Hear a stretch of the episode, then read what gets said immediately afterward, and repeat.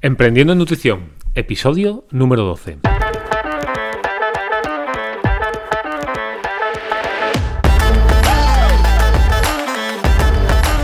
Muy buenas a todos y bienvenidos, bienvenidas a Emprendiendo en Nutrición, el podcast para profesionales de la nutrición, donde hablamos sobre estrategias de marketing nutricional para hacer crecer vuestras consultas, nutri noticias relevantes del sector y entrevistas a referentes de la nutrición.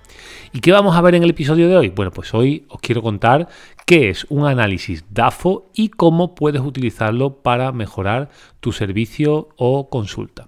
Pero antes vamos a recordar que en ceangroup.com barra ceanprime puedes encontrar más de 300 videocursos, nuestra revista mensual para estar al día y un recurso práctico para tu día a día en consulta. Además de todos estos cursos, también puedes encontrar eh, los cursos de experto en nutrición para bueno, poder especializarte en cualquier área de la nutrición, como te decía, en ceangroup y ahora sí, vamos a entrar en materia, vamos a ver qué es esto del análisis DAFO. Eh, también hablaremos cómo implementarlo. Y bueno, lo primero que quería comentarte es que eh, lo que veo y analizo en mis consultorías para profesionales es que muchos de vosotros, como nutricionistas, como dietistas nutricionistas, bueno, pues emprendéis eh, sin tener muy claro cómo empezar. ¿no? Muchos de vosotros, ya seáis técnicos superiores en dietética o dietistas nutricionistas, en ocasiones, bueno, pues abrís ese servicio y bueno, pues directamente nos centramos en pasar consulta, en atender a la gente sin mirar mucho más allá de, lo que podríamos hacer como emprendedores o como futuros empresarios en este caso. ¿no? Entonces, básicamente, si vamos a emprender, eh, bueno, pues resulta muy importante describir eh, bueno, pues la situación que tenemos desde el punto de partida. Incluso este análisis DAFO eh, no es solo para personas que inician, sino sería bueno hacerlo cada cierto tiempo para poder ver cuál es, bueno, pues cuál es la situación de la empresa y cómo podemos mejorar. ¿Qué es un análisis DAFO? Bueno, se trata básicamente de una matriz, una herramienta que nos permite eh, analizar la realidad de nuestra empresa en ese momento, de nuestro servicio, para poder tomar mejores decisiones estratégicas eh, de cara al futuro y poder bueno, pues empezar a preparar estrategias para crecer y para mejorar, eh, sobre todo a, nivel de empresa, para poder captar más pacientes y para poder dar un mejor servicio. Esto se suele, bueno, es uno de los apartados de los planes de negocio eh, bueno, que se suelen hacer para cualquier tipo de, de, iniciativa empresarial. ¿Y qué es un análisis DAFO? Os preguntaréis, bueno, pues para los que no lo conozcáis, el análisis DAFO básicamente pues se divide eh, en, dos partes, un análisis interno y un análisis externo, y significa simplemente, DAFO significa eh, debilidades, amenazas, fortaleza y oportunidades. Ese es el acrónimo y bueno, básicamente se, se trata de, como decía, hacer un análisis interno de la empresa, que al final lo que vamos a buscar son factores internos de nuestro servicio, ¿no? de los que dependen de nosotros mismos, ¿no? considerando, como te decía, esas fortalezas y esas también debilidades. Por ejemplo, una fortaleza podría ser nuestra formación, no solo como nutricionista, sino a lo mejor, por ejemplo, si somos mamás eh, para el tema de nutrición infantil, ¿no? por haber pasado esa experiencia. ¿no? Eh, o una fortaleza podría ser también algo financiero, por ejemplo, pues porque tengamos un capital para poder invertir, etcétera. ¿no? Y eh, la parte del análisis externo de la empresa, cosas que, bueno, pues que, que ahí no dependen tanto de nosotros, sino son esos factores externos, donde se englobarían esas oportunidades y esas amenazas. ¿Vale? En este caso, si buscáis en Google Análisis DAFO, pues vais a encontrar esa matriz para poder rellenarla eh, una matriz sencilla, un cuadradito, para eh, tener esos cuatro puntos y en un papel empezar a analizar eh, bueno, cada, cada punto, como te decía, de, la empresa. ¿Y qué es lo que tenemos que mirar aquí? Bueno, pues básicamente lo, en donde yo me centraría sobre todo es, bueno, en cada punto, ¿no? Tendríamos que hacernos diferentes preguntas. podemos hacernos muchas preguntas. Yo te traigo algunas de ellas, ¿no? Pero sí que es verdad que sería interesante, por ejemplo, cuando hablamos de debilidades, ¿no?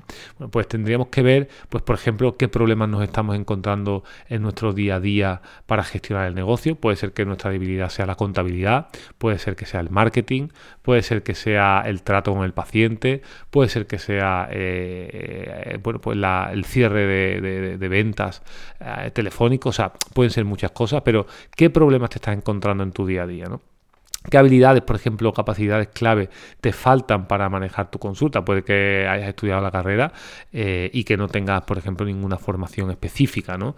Y puede ser que, oye, que tengas cerca o, pues, por ejemplo, deportistas y, te falten esos conocimientos específicos de especialización para poder atender a, ese nicho de mercado de forma eficiente, ¿no?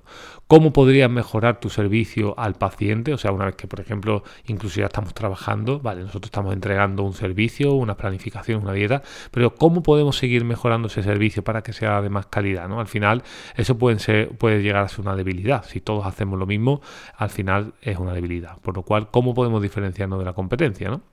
Sería un poco la pregunta. Eh, bueno, el precio también podríamos verlo como una debilidad. Somos demasiado baratos, somos demasiado caros. Esto habría que plantearlo, hacer un estudio de mercado. También si transmitimos, por ejemplo, correctamente nuestro, nuestra imagen, nuestro branding, estamos transmitiendo bien esa, ese, ese, mensaje. O si, por ejemplo, el tema económico, como te decía antes, ¿no? si tenemos, tenemos recursos económicos suficientes para poder gestionar la empresa o no, no. En este caso, bueno, pues sería el apartado, por ejemplo, de debilidades. ¿Qué, podríamos preguntarnos a nivel de, fortaleza? Bueno, pues podríamos hacernos preguntas como qué ventajas tiene nuestra consulta con respecto a nuestros competidores, porque igual eh, la ciudad en la que estoy, pues bueno, pues sí que hay competencia, pero igual es una competencia más generalista que se trata, que trata la pérdida de peso.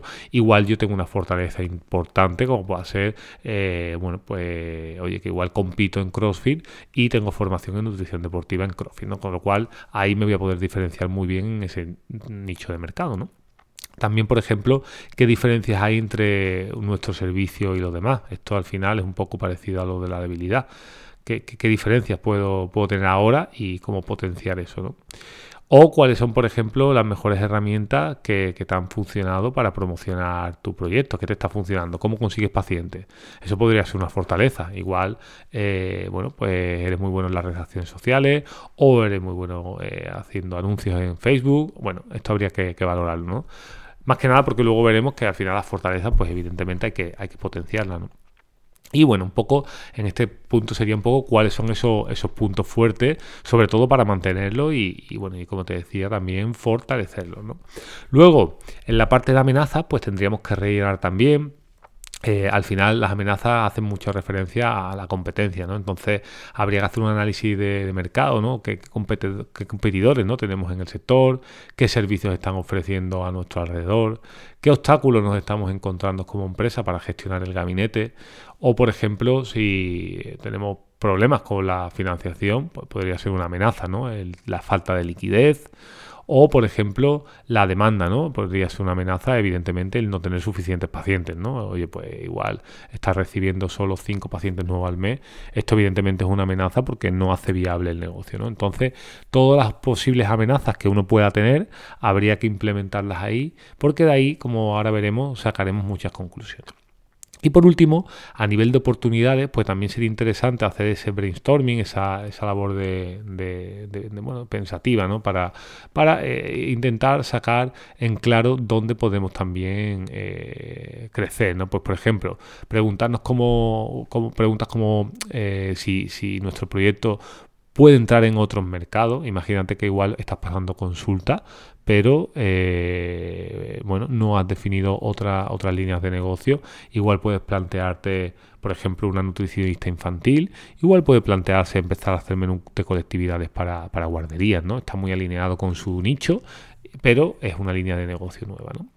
O igual puede trabajar eh, una línea para empresas, ¿no? O sea, al final se trata de ir pensando dónde puedo entrar, en qué líneas de mercado puedo entrar y sobre todo qué otros perfiles de cliente podría tener, ¿no? Yo tengo cliente final, ¿no? Que por ejemplo en este caso igual estoy trabajando la pérdida de peso, pero igual podría especializarme en algo concreto para potenciar y ampliar esa, esa cartera de clientes, ¿no? Entonces, ¿qué oportunidades tengo? Evidentemente alineado con, nuestro, con nuestros gustos y con nuestras posibilidades. ¿no? También, eh, bueno, pues cómo podría ampliar la cartera eh, de servicios, ¿no? En este sentido, igual no tiene por qué ser tú mismo, ¿no? Eh, eh, bueno, puedes tener un centro de nutrición e igual puedes contratar un psicólogo, puedes buscar una colaboración con un psicólogo para, bueno, pues para rentabilizar aún más el, centro, ¿no? O con un entrenador, ¿no? Y al final estamos ampliando la cartera de servicios, pero sin que implique nuestro tiempo directamente. O también, por ejemplo, cómo podría colaborar con otros profesionales. Esto puede ser una oportunidad muy interesante, porque igual, eh, oye, yo tengo un servicio de nutrición deportiva y puedo colaborar con fisioterapeutas enfocados al deporte que me puedan mandar eh, deportistas a cambio de una pequeña comisión. ¿no? En fin, al final se trata de hacernos preguntas eh, en cada una de este, de, este, sector, de esta matriz, para, eh, que es lo más importante, luego sacar conclusiones.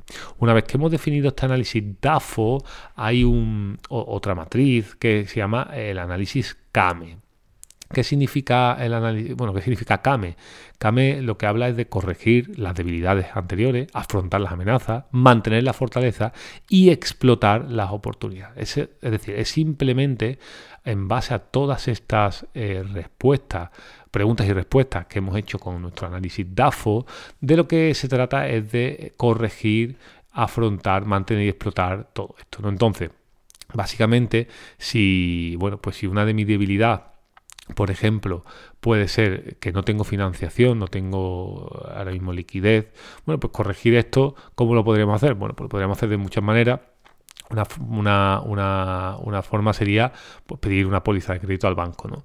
Eh, entonces, aquí con este análisis lo que vamos a conseguir es una lista de tareas a implementar en nuestro negocio para empezar a mejorar todo, eh, bueno, pues todo el servicio, ¿no? Entonces, aquí lo que vamos a, nos va a dar mucha información de qué tendríamos que trabajar a nivel de debilidades, qué tendríamos que trabajar a nivel de amenaza, la fortaleza, sobre todo mantenerla o si se puede potenciarla y que tendríamos que, que, explotar a nivel de oportunidades. Eh, como hablábamos, oye, pues igual analizando un poco el sector y, la zona donde trabajo, igual detecto que tengo mucha guardería, igual puede ser un, oye, pues un nicho muy interesante empezar a ofrecer menús para guarderías, ¿no? Eh, todo esto va a depender mucho, como te decía, de tu personalidad, de tu formación, de tu especialización, de dónde vivas y un poco de todo lo que te rodea. Entonces, evidentemente, esto no se debe hacer a la ligera, ni se debe hacer de forma general, sino que cada persona debe hacerlo un poco en base a sus circunstancias. Una vez que esto se hace, de verdad es muy potente, os te recomiendo que lo, que lo hagas, porque eh, como te digo, te va a dar mucha, mucha, mucha, mucha información para, bueno, pues sobre todo para, para que aprendas a, bueno, sobre todo a tener un plan estratégico, un plan estratégico, ¿no? Al fin y al cabo, para, para y crear una lista de acciones que luego te darán mucho fruto a la hora de, seguir creciendo en, tu negocio. Así que nada, espero que te haya gustado el episodio de hoy. Muchísimas gracias por, tus valoraciones de 5 estrellas en iTunes y también por vuestros comentarios, que la verdad que, me gusta mucho escucharos. Eh, nada, no olvidéis que la semana que viene tenemos una nueva cita, en este caso una entrevista con el gran eh, Pedro Carrera Bastos, que nos dará una gran lección sobre nutrición e inflamación. La verdad que es un placer siempre, siempre, siempre escucharle. Así que hasta entonces, eh, espero que disfrutéis, que tengáis buena semana y que disfrutéis de este episodio. Un abrazo a todos, feliz semana.